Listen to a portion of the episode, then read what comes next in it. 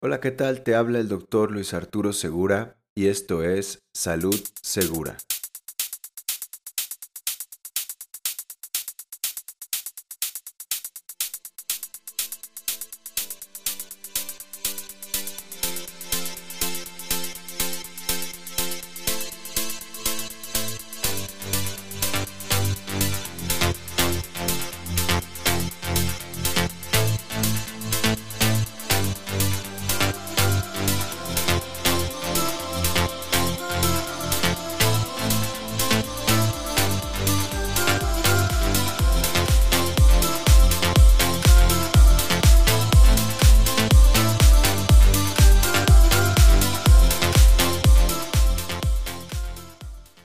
Hola, ¿qué tal? Te saluda nuevamente el doctor Luis Arturo Segura en este nuevo episodio del podcast de Salud Segura, reiterando mi gusto y mi placer de estar aquí con ustedes hablando y charlando una vez más acerca de un tema, y vaya tema el que tenemos para desarrollar el día de hoy, que es la actualidad del COVID-19. Es este virus tan famoso que tantos y tantos problemas y estragos ha causado, no solo a nivel gobiernos, no solo a nivel servicios de salud, que ya hemos visto como muchos servicios de salud a lo largo de todo el planeta, de varios países, han colapsado en la lucha contra este virus de gran potencial pandémico, como ya lo vimos. Eh, sino también me refiero a todos aquellos estragos y problemas que este virus ha causado a nivel humanidad. Y me refiero con esto a todas aquellas personas que han fallecido a causa de este virus a lo largo de todo el planeta. Eh, y me gustaría comenzar con este podcast eh, dando la definición de un virus. ¿Qué es un virus? Un virus no es más que un segmento o fragmento de material genético, llámese em, ADN o ARN, que se encuentra encapsulado y que necesita de una célula viva de cualquier organismo para poder reproducirse, para poder llevar a cabo también sus funciones y para poder sobrevivir y prevalecer. Muchos conocemos virus eh, que causan enfermedades como por ejemplo el VIH que causa la enfermedad del SIDA. Eh, los virus de la influenza que causan por ejemplo la gripe o el resfriado común. Virus por ejemplo del eh, herpes simple tipo 1 que causa el herpes orolabial. El virus del herpes simple tipo 2 que causa el herpes genital el virus de la varicela zoster que causa eh, la enfermedad de varicela y del herpes zoster.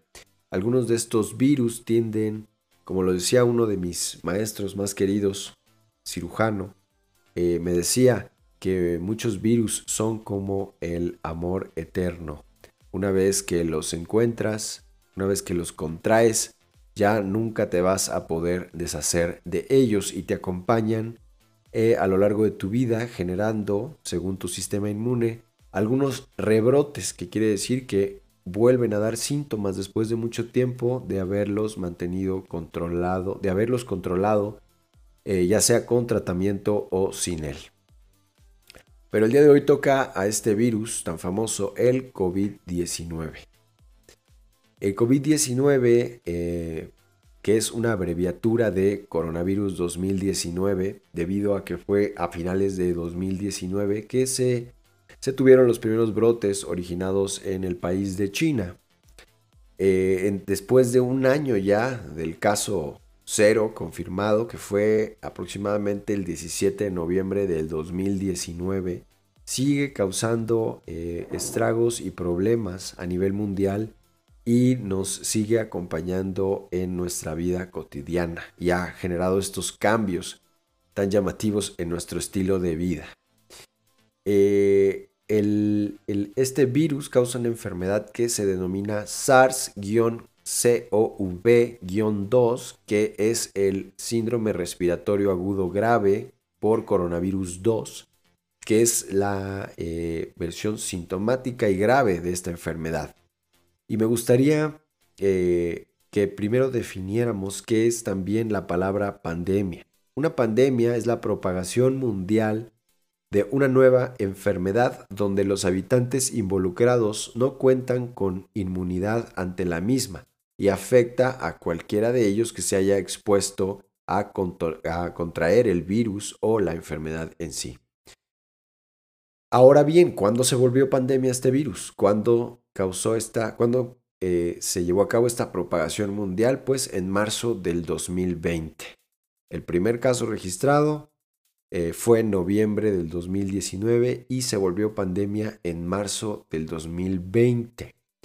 Muchos eh, centros y muchas organizaciones a lo largo del mundo se han encargado de generar información y contenido para poder mantenernos informados y para poder encontrar alguna posible vacuna o cura a este virus, tanto como también para dar información de prevención, pronóstico, diagnóstico y tratamiento de esta enfermedad, el COVID-19. Uno de los centros eh, más importantes que ha dado información acerca de este tema es el Centro para el Control y la Prevención de Enfermedades en Estados Unidos, por sus siglas en inglés CDC si tú gustas eh, obtener información específica y, clara acerca de alguno de los aspectos del COVID-19, pues te recomiendo que vayas a su página oficial, repito, el CDC, para poder obtener esta información, que es de carácter pues confiable, ¿no? Ahora, ahora bien, comencemos con el primer punto de este desarrollo, que sería definir qué es un periodo de incubación. Muchas veces hemos escuchado hablar de este término, periodo de incubación, que lo, tienen varios virus y varias enfermedades. Pero ¿qué es? Un periodo de incubación es el tiempo desde el que fuimos expuestos o que nos expusimos a, eh, un caso probable o confirmado de una, de una enfermedad o un virus, eh, infección por algún virus determinado, hasta que aparece el primer o los primeros síntomas de este virus. En caso del COVID-19 se tiene en cuenta que tiene un periodo de incubación cercano a los 14 días como máximo, es decir, que desde que se lleva la exposición existen 14 días hasta que pueda aparecer los primeros síntomas, es decir, que puede aparecer, digamos, desde los 7 días hasta los 14 días como máximo, es que se tiene que aparecer esta sintomatología. Ahora, ¿cuál es la triada de síntomas más común que tiene el COVID-19? Eh, dentro de este periodo de incubación, nosotros, si en caso de habernos expuesto a contraer el virus o la enfermedad, deberíamos de desarrollar como síntomas más comunes alguno de estos tres, que son fiebre, tos y cansancio. Otros de los más comunes, y lo habrás escuchado nombrar alguna vez que que hayas charlado platicado con algún conocido o amigo que estuvo enfermo por este eh, eh, virus del COVID-19, habrá escuchado nombrar que perdió el, gusto y perdió el olfato. La anosmia o pérdida del olfato y la disgeusia o pérdida del gusto son estos dos eh, síntomas característicos que se llevan a cabo durante el desarrollo de esta enfermedad. Es importante mencionar que después de haberse curado, el paciente puede mantenerse con la ausencia del gusto y el olfato por días después de haberse curado la enfermedad e incluso por dos o tres meses posteriores a que haya curado o que haya cesado los síntomas de la enfermedad. ¿Cuáles son otros síntomas característicos? Pues la falta de aire, la dificultad para respirar, los dolores musculares, escalofríos, dolor de garganta, goteo y escurrimiento nasal, dolor de cabeza, dolor del pecho y conjuntivitis. Al hablar de conjuntivitis nos referimos a esta inflamación del tejido conjuntival del ojo que se em, manifiesta con ardor, eh, con lagrimeo y con irritación de los ojos.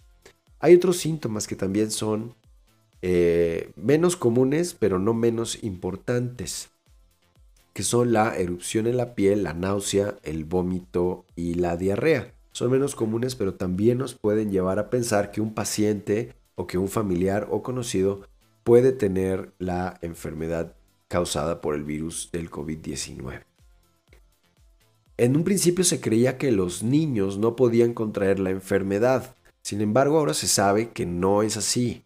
Los niños, hablando de todo aquel individuo menor de 17 años, sí pueden contraer la enfermedad y por tanto también pueden contagiar a otros eh, pacientes o a otros familiares o seres queridos. Eh, sin embargo, es de bien saber que los niños tienden a desarrollar una enfermedad de carácter leve. No, no, no llegan a requerir atención eh, médica urgente en ningún momento. La mayoría se maneja en casa y con las medidas de precaución pertinentes que igual ya mencionaremos. Bueno, ¿cuál es la población de riesgo a enfermarse? La población en riesgo a enfermar es cualquiera. Ya dijimos que los niños también se pueden enfermar y también pueden infectar a otros. Por tanto, cualquier, eh, cualquier rango de edades puede contraer la enfermedad. Ahora, es una situación diferente tratar de definir quiénes pueden contraer la enfermedad grave. Se sabe que los pacientes que enferman de la segunda, tercera, incluso la mitad de la cuarta década de la vida, no tienden a desarrollar una enfermedad grave. Sin embargo, Ciertos pacientes después de los 40 años y pacientes sobre todo después de los 50 años y posterior, 60, 70 y 80, tienden a, conforme más edad tengan, más riesgo de contraer la enfermedad por coronavirus de carácter grave.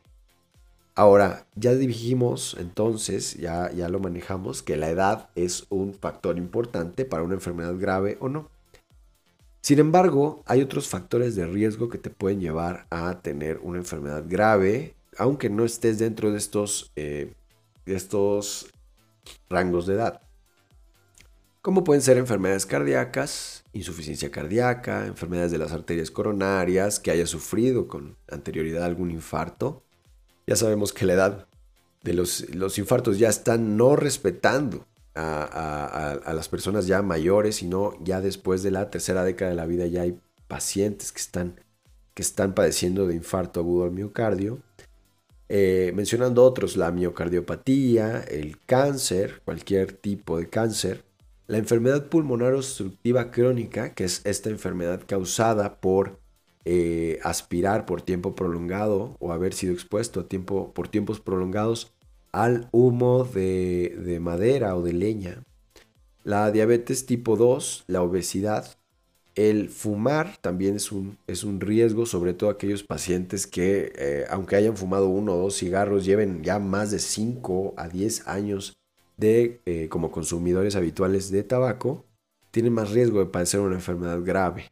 Cualquier enfermedad renal crónica y un sistema inmunológico débil, ya causado por alguna deficiencia nutrimental o por alguna enfermedad crónica que, eh, que se padezca, ¿no? Entonces estos factores te llevan a, a contraer una enfermedad grave. Otros que aumentan el riesgo de padecer una enfermedad grave, pues son el asma, la enfermedad hepática, el sobrepeso, la fibrosis pulmonar. Fibrosis pulmonar es este daño pulmonar previo que ya tenemos eh, que fue causado tanto por un proceso neumónico, por algún proceso infeccioso o alguna enfermedad crónica o aguda que haya dañado el tejido pulmonar, mismo que ha tenido que cicatrizar y tener este, estos datos de fibrosis a ese nivel. Nuestros pulmones tienden después de, eh, aunque padezcan de fibrosis, tienden a adaptarse para que podamos respirar con normalidad. Sin embargo, no quiere decir que no tengamos esta fibrosis pulmonar presente. Eh, otros datos serían pues el virus del VIH, eh, que tiende a deprimir mucho el sistema inmunológico, el consumo de algunos medicamentos, la diabetes y la hipertensión arterial sistémica. Ok, entonces ya conocemos cuáles son los factores de riesgo a padecer alguna enfermedad, eh, la enfermedad por virus de COVID-19 de carácter grave. Sin embargo, ¿qué hacer en caso probable de un contacto? Y esto es bien importante ya que, creemos que nos hemos, em, que nos hemos, eh, que hemos estado en contacto con algún caso probable de coronavirus, no quiere decir obligatoriamente que por necesidad nos vayan a tener que hospitalizar de manera inmediata y se nos vaya a tener que dar esta atención tan invasiva para poder salvarnos. No es así. Aunque muchos lo crean, la principal o la, la primera cosa que se debe de hacer ah, después de un, de un probable contacto con un caso probable o confirmado de COVID-19 es mantener la calma. Es lo primero que se debe hacer. Primero mantenemos la calma, después tomamos nuestras medidas de precaución. ¿Qué quiere decir esto? Debemos de momentáneamente aislarnos a nosotros mismos, tratar de evitar el contacto a menos de dos metros de cualquiera de nuestros seres queridos, conocidos o familiares para evitar contagiarlos con la enfermedad. Después, debemos de eh, tratar de contactar preferentemente por vía telefónica a un, ya sea médico de primer contacto, llámese médico general o médico de cabecera o médico familiar, que nos pueda eh, ayudar. Eh, ¿Cómo nos podría esto ayudar? Pues nosotros tendríamos que redactar cómo fue que creemos que fuimos expuestos a este probable contacto para que el, eh, el médico nos pueda brindar apoyo y nos pueda brindar asesoría de qué es lo que debemos de hacer. Hay dos escenarios que son muy comunes. El primero de ellos es el paciente que ya tiene síntomas eh, de datos graves de esta, de esta, de esta enfermedad, que eh, ya está, que fue expuesto y que ahora tiene datos graves de la enfermedad que requiere o requiera asistencia médica inmediata. El otro panorama que es eh, el más común, el que tiene un caso probable que después se, se confirma y que ahora ya padece la enfermedad, que ya se ha diagnosticado la enfermedad y que se puede manejar de manera intradomiciliaria, que quiere decir en casa, aislado, con las medidas de, eh, precaución que, se deben de tomar de manera estricta para poder evitar un contagio entre familiares o eh, o allegados que estén dentro del mismo domicilio que le estén brindando este apoyo al paciente. Entonces, aunque, aunque tú no lo creas, realmente este es el escenario más frecuente. El paciente que se enferma y que se aísla en casa y que se le brindan todas las medidas de atención y las medidas de precaución necesarias hasta que eh, eh, pasa el tiempo, los síntomas ceden, se cura completamente la enfermedad y después se puede eh, romper este periodo de aislamiento o de cuarentena, ¿no? Esta cuarentena. ¿Qué tiende a ser? Bueno, 15 días aproximadamente, hasta 3 semanas después de que eh, aparecen los primeros síntomas de la enfermedad. ¿Ok? Entonces es lo que hay que hacer en caso del, probable contacto. Es eh, guardar la calma y contactar por vía telefónica preferentemente a los servicios en caso de que no tengas un médico de cabecera o no sepas a quién acudir, lo más fácil que podrías hacer es llamar al 911, en nuestro país ya se encuentra disponible, para poder requerir asesoría y que te puedan referir a un servicio de salud que te pueda ayudar a orientarte en cuanto a saber si requieres que te hagan una prueba o requieres atención médica inmediata o puedas estar en casa en cuarentena con las debidas medidas de precaución. Ahora, em, habiendo mencionado esto, ¿cuáles son los síntomas graves de la enfermedad del COVID-19? Si padecemos cualquiera de estos, es importante mencionar que en caso de cualquier síntoma grave, debemos acudir para recibir atención médica inmediata y de urgencia.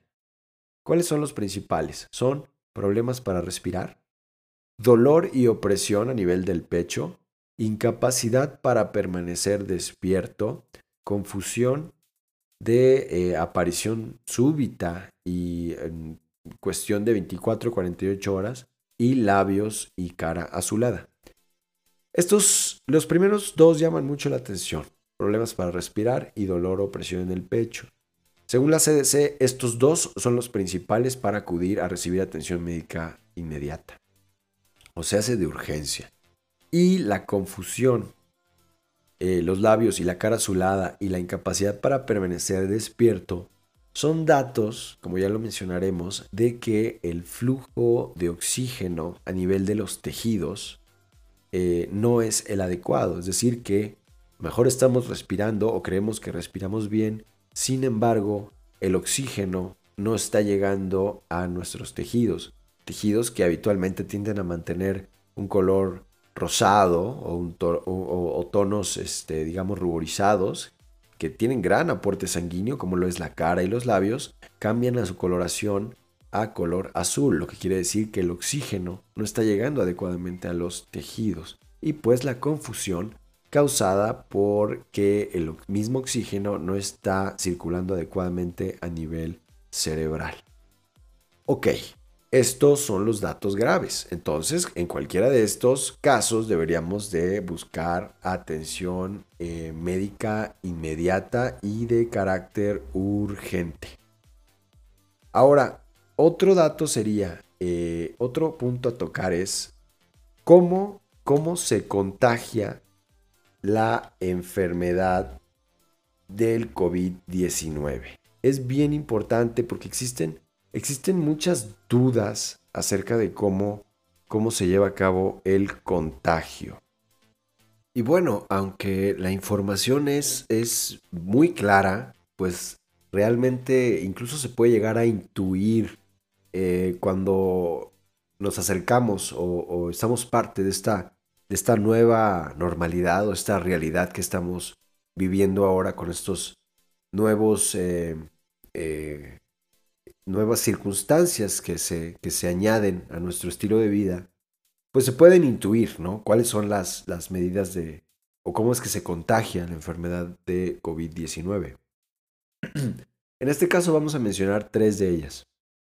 El principal de los métodos de contagio son las gotitas en el aire o las gotas del fluch o eh, que son todas estas gotas que, que se causan o se, se originan cuando el paciente que está infectado por COVID-19 tose o estornuda.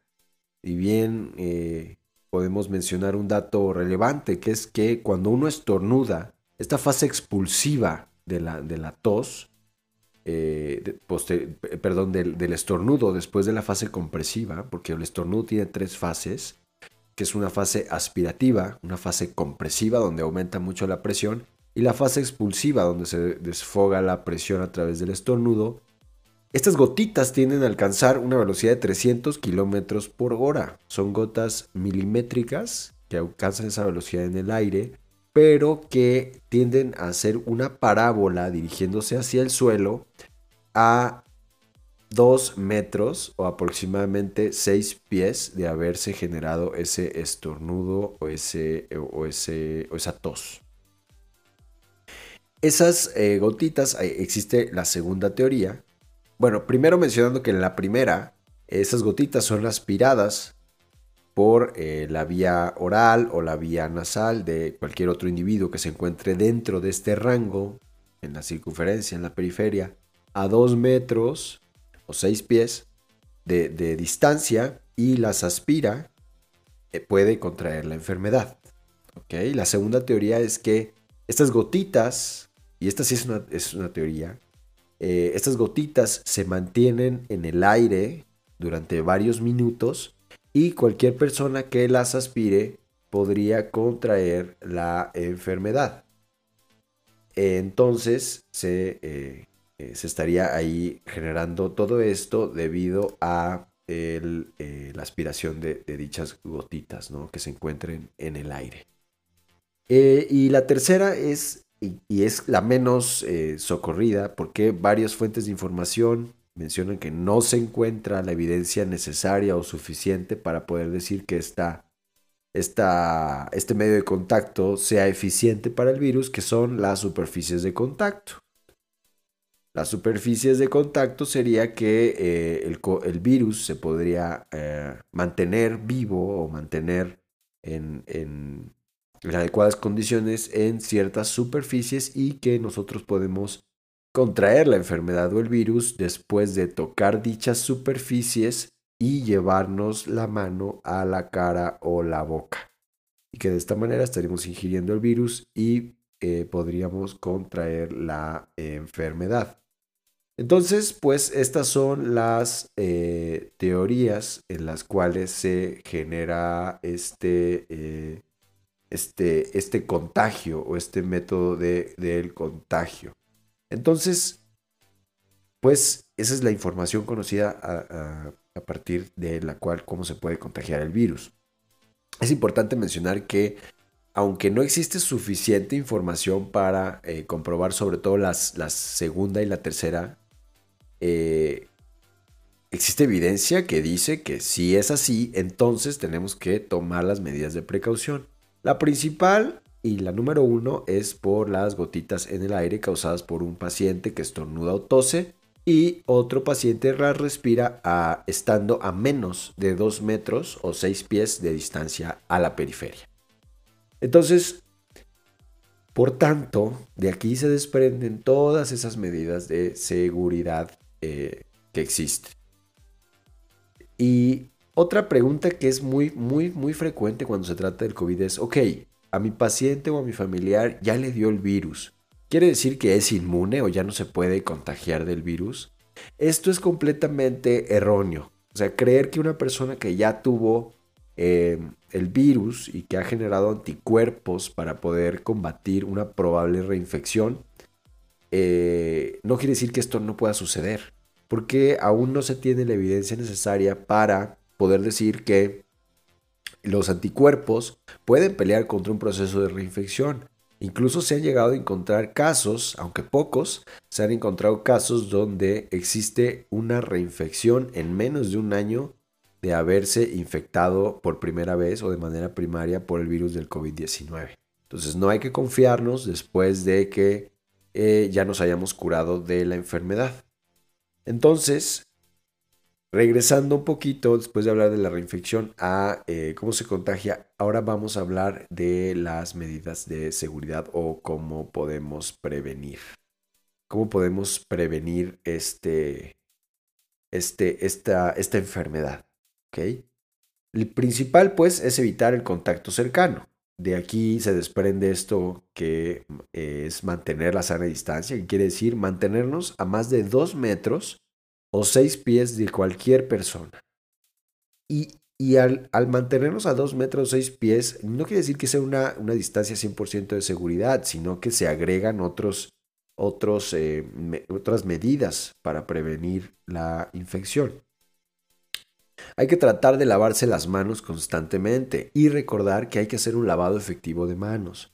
Muchos tratan de comprar productos que hay en el mercado que dicen destruir el virus, que dicen destruir las, eh, las bacterias incluso, ah, no especificando el virus COVID-19. Sin embargo, tratan de adquirir estos virus, estos, perdón, estos productos de, de higiene personal para lavarse las manos y destruir el virus y demás. Se sabe, y se sabe desde hace muchos años, ya de mucho tiempo atrás, que el método más efectivo es eh, realizar un lavado de manos convencional con un jabón eh, que genera espuma, esos jabones que generan, que generan espuma. Esta espuma eh, tiende a destruir todos los virus y las bacterias que se puedan encontrar en nuestras manos.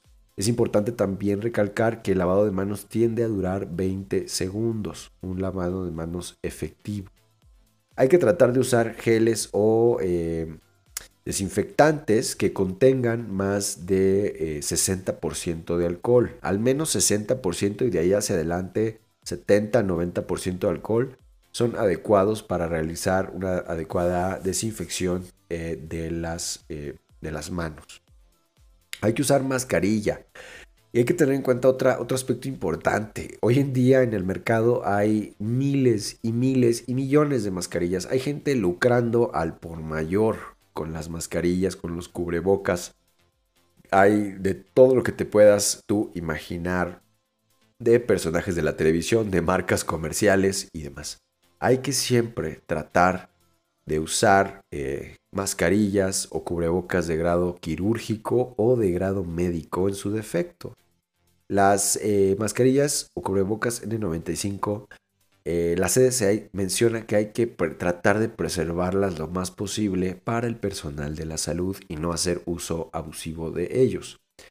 Hay que cubrir boca y nariz cuando estornudamos o tosemos. En su defecto podemos eh, cubrirnos con el codo o, si contamos con él, con un pañuelo al toser o estornudar.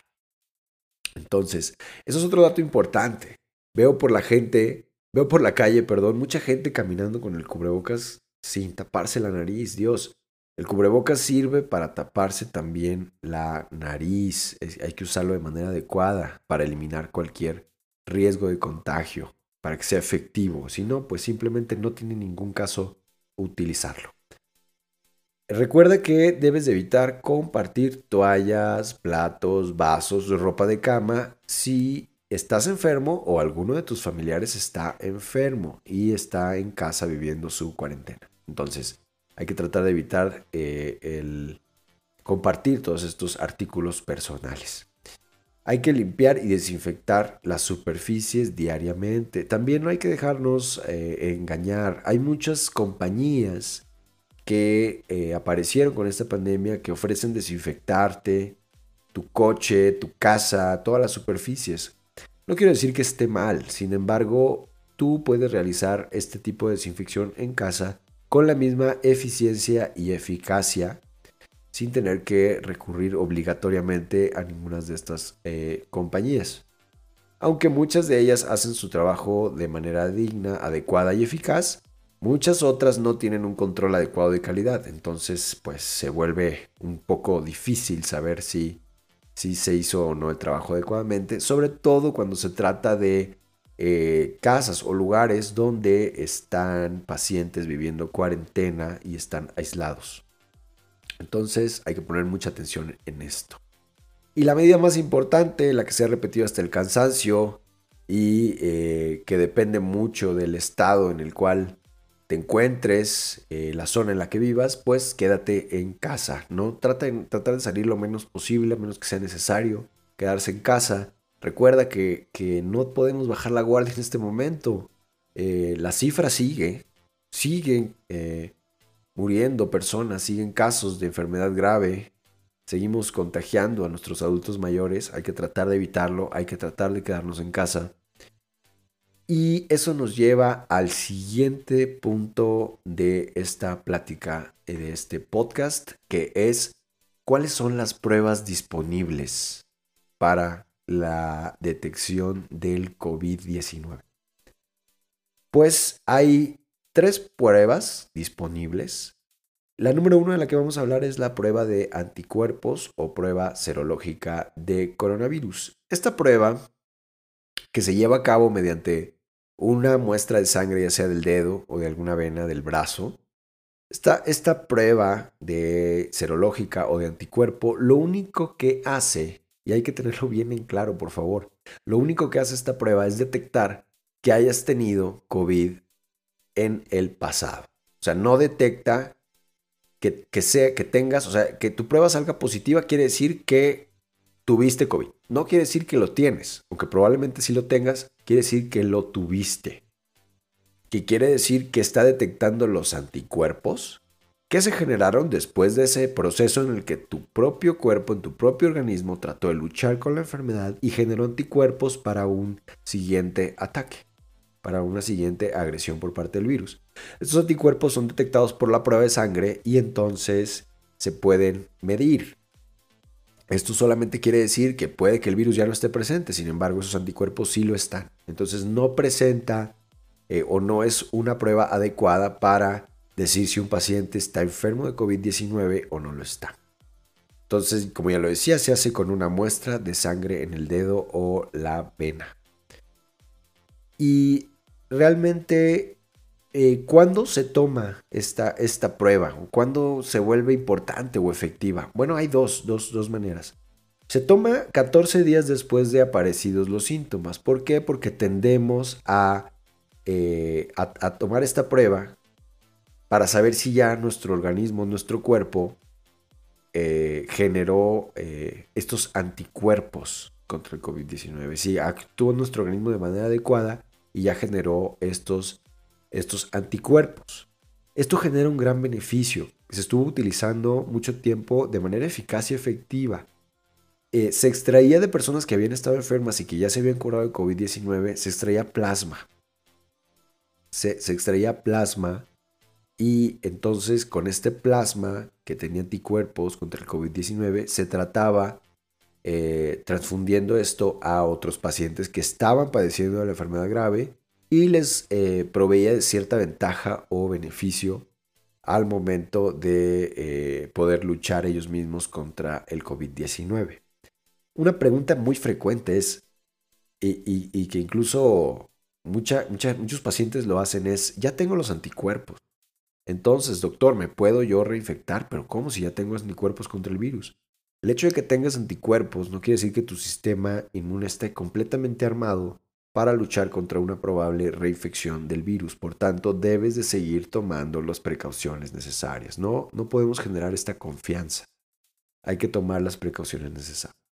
Ahora, ¿cómo se diagnostica entonces, si no es la prueba de, anticuerpos, el COVID-19? Hay dos pruebas. La principal de eh, ellas es la prueba RCP o molecular. Esta prueba es la prueba de reacción por cadena de polimerasa. Yo sé que suena muy largo y rimbombante el nombre, sin embargo, es básicamente detectar el material genético del virus, que ya lo mencionábamos. El material genético del virus lo podemos detectar en la sangre. Esta prueba se hace tomando una muestra o haciendo un pequeño raspado nasofaringio a nivel de la porción posterior de la nariz o en la garganta eh, se toma con un hisopo largo esta muestra y tiende a tardar, puede tardar minutos en caso de que el laboratorio esté generando las pruebas, esté procesando las muestras de manera urgente, puede tardar minutos, aunque de acuerdo al sistema de salud, como ya hemos visto, esta prueba puede llegar a tardar varios días, según el laboratorio que la analice se encuentre de manera interna o externa. ¿Es precisa? Claro que sí. Es la prueba más exacta que hay. Y eh, obviamente hay que tomar en cuenta que es muy exacta, sin embargo no es perfecta. Y también puede depender de que se realice o no se realice una adecuada técnica en la muestra en el momento en que se hace el raspado. Esto puede llevar a que se generen fallos en la misma, en la misma secuencia de, esta, de esta muestra. Y la segunda prueba es la prueba del antígeno. La prueba del antígeno es igual, es similar, no es igual, es similar. Se lleva a cabo mediante la toma de una muestra nasofaringia con un raspado, usando un hisopo igualmente, raspando la porción posterior de la nariz o la porción profunda de la eh, eh, garganta, refiriéndome médicamente a orofaringe y a nasofaringe. Y esta no detecta el contenido genético del virus, sino que lo que hace es detectar ciertas proteínas del virus. ¿Es más rápida? Sí, es menos costosa también que la prueba de, reacción en cadena de polimerasa, claro que lo es. Sin embargo, existe más posibilidad de que sea o un falso negativo, sobre todo, que quiere decir que el paciente es negativo o sale la prueba negativa, sin embargo no quiere decir que no esté enfermo. E, eso es, ese es el único inconveniente, es menos precisa esta prueba. Sin embargo, es efectiva y se realiza por su rapidez y su costo bajo a muchos pacientes. En caso de que el paciente salga negativo a esta prueba, muchas veces se tiende a realizar una prueba de eh, RCP para confirmar el diagnóstico, para confirmar que, por ejemplo, el paciente sale negativo en su prueba, sin embargo tiene síntomas, hay que habría que hacer una prueba de reacción en cadena de polimerasa para comprobar que esto sea así. Se advierte en la mayoría de las fuentes de información eh, de los fraudes que existen actualmente en el mercado, ah, sobre todo eh, la Food and Drug Administration de Estados Unidos, que es la que certifica muchos fármacos en, en América y que certifica además varias pruebas diagnósticas, advierte varios fraudes que existen. Entonces siempre hay que acudir a un lugar donde se hagan pruebas certificadas y de calidad adecuada. Hay que recordar también que no existe una prueba 100%, confiable, lo que quiere decir que la prueba puede arrojar tanto cualquier prueba que sea un falso negativo, que quiere decir que salí negativo en mi prueba, pero puedo estar enfermo, y un falso positivo, que es que dio positivo a la prueba, pero no estoy enfermo. Eso es menos frecuente, sin embargo, se han dado casos de que eso pueda llegar a suceder. Y aunque no es 100% confiable, pues es lo que tenemos y ha funcionado de manera efectiva. Ahora, vamos a hablar de un tema bastante interesante con respecto a esta enfermedad del virus COVID-19. Las vacunas. ¿Qué, ¿Qué, ha pasado? ¿Qué tenemos de actualidad en las vacunas? Bueno, hay dos probables vacunas que actualmente a esta a fecha de, del día de, hoy, 23 de noviembre del 2020, han, han, dado buenos resultados, una menos que la otra. Sin embargo, tenemos a las vacunas que genera AstraZeneca y la Universidad de Oxford y la vacuna que genera el laboratorio de Pfizer. Las fuentes reportan que una de ellas, la de la Universidad de Oxford y AstraZeneca, ha tenido 70% de efectividad, que quiere decir que 70% de los eh, pacientes o voluntarios a los que se le han aplicado la vacuna han evitado el contagio contra COVID-19 y 30% pues no lo ha evitado. Sin embargo, logró aumentarse hasta un 90% si se administra primero media dosis y al transcurso de un mes después eh, eh, se da una dosis completa. Entonces han logrado aumentar de esa manera el porcentaje de efectividad de la vacuna de AstraZeneca y de la Universidad de Oxford. Entonces, eh, lo bueno de esta vacuna, o el beneficio, a pesar de que tiene esa variante en su efectividad, es que esta vacuna, dicen, se puede mantener a temperatura de refrigerador. ¿Qué quiere decir? Que, eh, al igual que las demás vacunas, no necesita de alguna infraestructura o condiciones especiales para poder transportarla y mantenerla para que pueda ser administrada de manera efectiva al quien la requiera o al consumidor final. Y la otra vacuna que existe, eh, que también tiene un gran avance ya a nivel científico, es la vacuna de Pfizer, que ya veíamos, tiene una efectividad cercana al 95%, de 90-95% de efectividad. Sin embargo, esta vacuna que se, que se administra en dosis única se tiene que mantener congelada. ¿Qué quiere decir esto? Que requeriría de eh, infraestructura especial, de condiciones especiales para poder llegar al consumidor final, almacenamiento y transporte. Sin embargo, de estas dos vacunas esperemos cualquiera de ellas se maneje de manera efectiva. Hay varias fuentes, aún no confirmadas, que manejan la información de que para principios del 2021 podríamos contar ya con una vacuna que se distribuya de manera eficiente a lo largo del planeta y hablando específicamente para el país de México. Entonces, esto sería eh, lo correspondiente a las vacunas. Y como punto final, o bueno, casi final, me gustaría hablar de algo también importantísimo.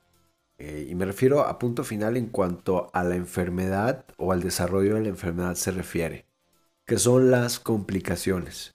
¿Qué complicaciones entonces puedo tener después de haberme curado eh, o haberme, eh, no haber padecido la enfermedad grave o haberla padecido y haber salido de la misma? ¿Qué complicaciones puedo tener después de, de haberme curado la enfermedad?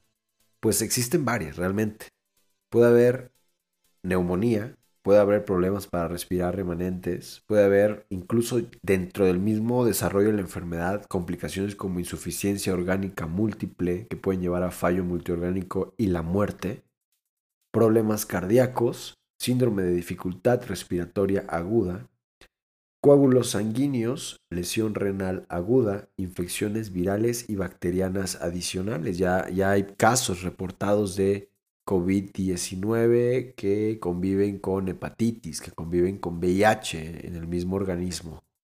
Eh, eh, otra cosa importante que menciono, eh, se menciona y mencioné hace un momento los coágulos sanguíneos. Es importante saber que eh, el virus del COVID-19, una vez que causa esta enfermedad grave, muchas veces tiende a causar esta hipercoagulabilidad o estado de hipercoagulabilidad en la sangre. ¿Qué quiere decir?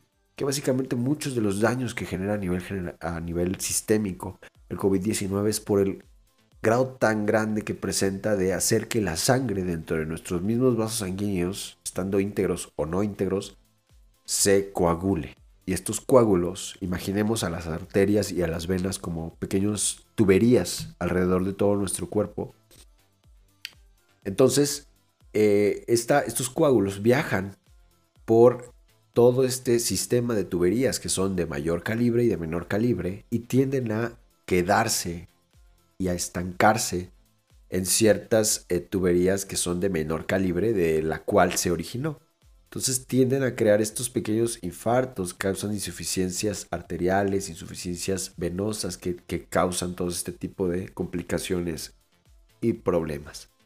Entonces, esas serían las probables complicaciones que podría causar el virus del COVID-19.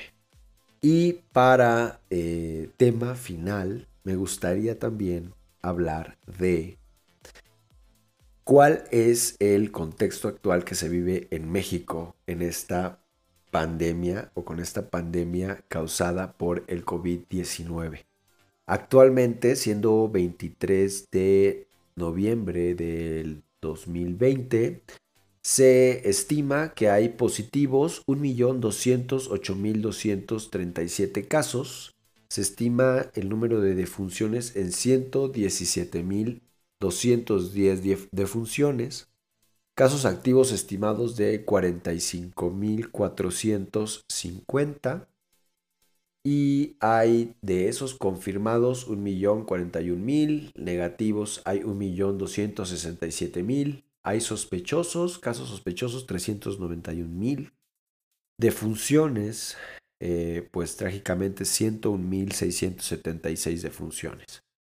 Eh, gente que se ha recuperado, pacientes que se han recuperado, 779 mil. Y casos activos al día de hoy eh, son 25.187. Está siendo ahorita más frecuente en hombres por mm, casi nada. Podríamos mencionar que estamos 51-49 en porcentaje, con más frecuencia en hombres. Eh, hospitalizados hay 22.10% de los infectados y 77.9% al, día de hoy están llevando a la cuarentena eh, o están bajo el desarrollo de la enfermedad con eh, apoyo en casa o intradomiciliario. Y las comorbilidades principales se plantea la hipertensión, la obesidad, diabetes y tabaquismo, así que te pido por favor si tú cuentas con alguna de esta comorbilidad o alguna de estas enfermedades, eh, te cuides mucho y, tomes todas las medidas de precaución, trates de mantener tu cuerpo en las mejores condiciones eh, y si consideras que llevas un estilo de vida no saludable, vayas o acudas a que se te haga un chequeo médico para que puedas eh, saber que no cuentas con ninguna de estas comorbilidades. ¿Y qué podríamos decir como, como reflexión final? Pues bueno, hay que hacer caso a los lineamientos y las reglas que, se imponen para poder, eh, para poder salir adelante después de esta pandemia. Hay que tomar en cuenta muchas cosas. Muchos tomamos eh, en cuenta que somos pacientes o que somos más bien personas jóvenes, eh, sin vicios, que no tenemos ningún tipo de, um, dato o algún hábito que pueda llevarnos a tener una enfermedad grave del COVID-19. Sin embargo, no podemos pensar de esta manera porque también eh, convivimos con gente, tenemos seres queridos y familiares, padres, abuelos, tenemos hermanos, a lo mejor un poco mayores que nosotros, o que no cuenten con la misma condición de salud que tenemos nosotros.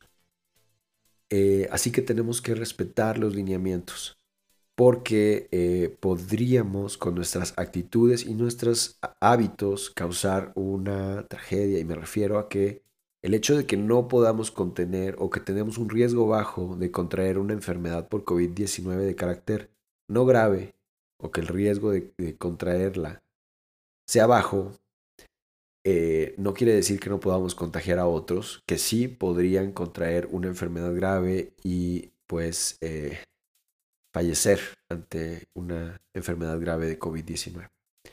Entonces hay que ser muy responsables, hay que tomar todas las precauciones, los lineamientos, ya lo decíamos, el uso de cubrebocas, el uso de, careta en caso de que sea necesario cuando uno va al centro comercial o va a, romper la sana distancia en muchas ocasiones con, con, em, eh, con la demás gente que ahí se encuentra.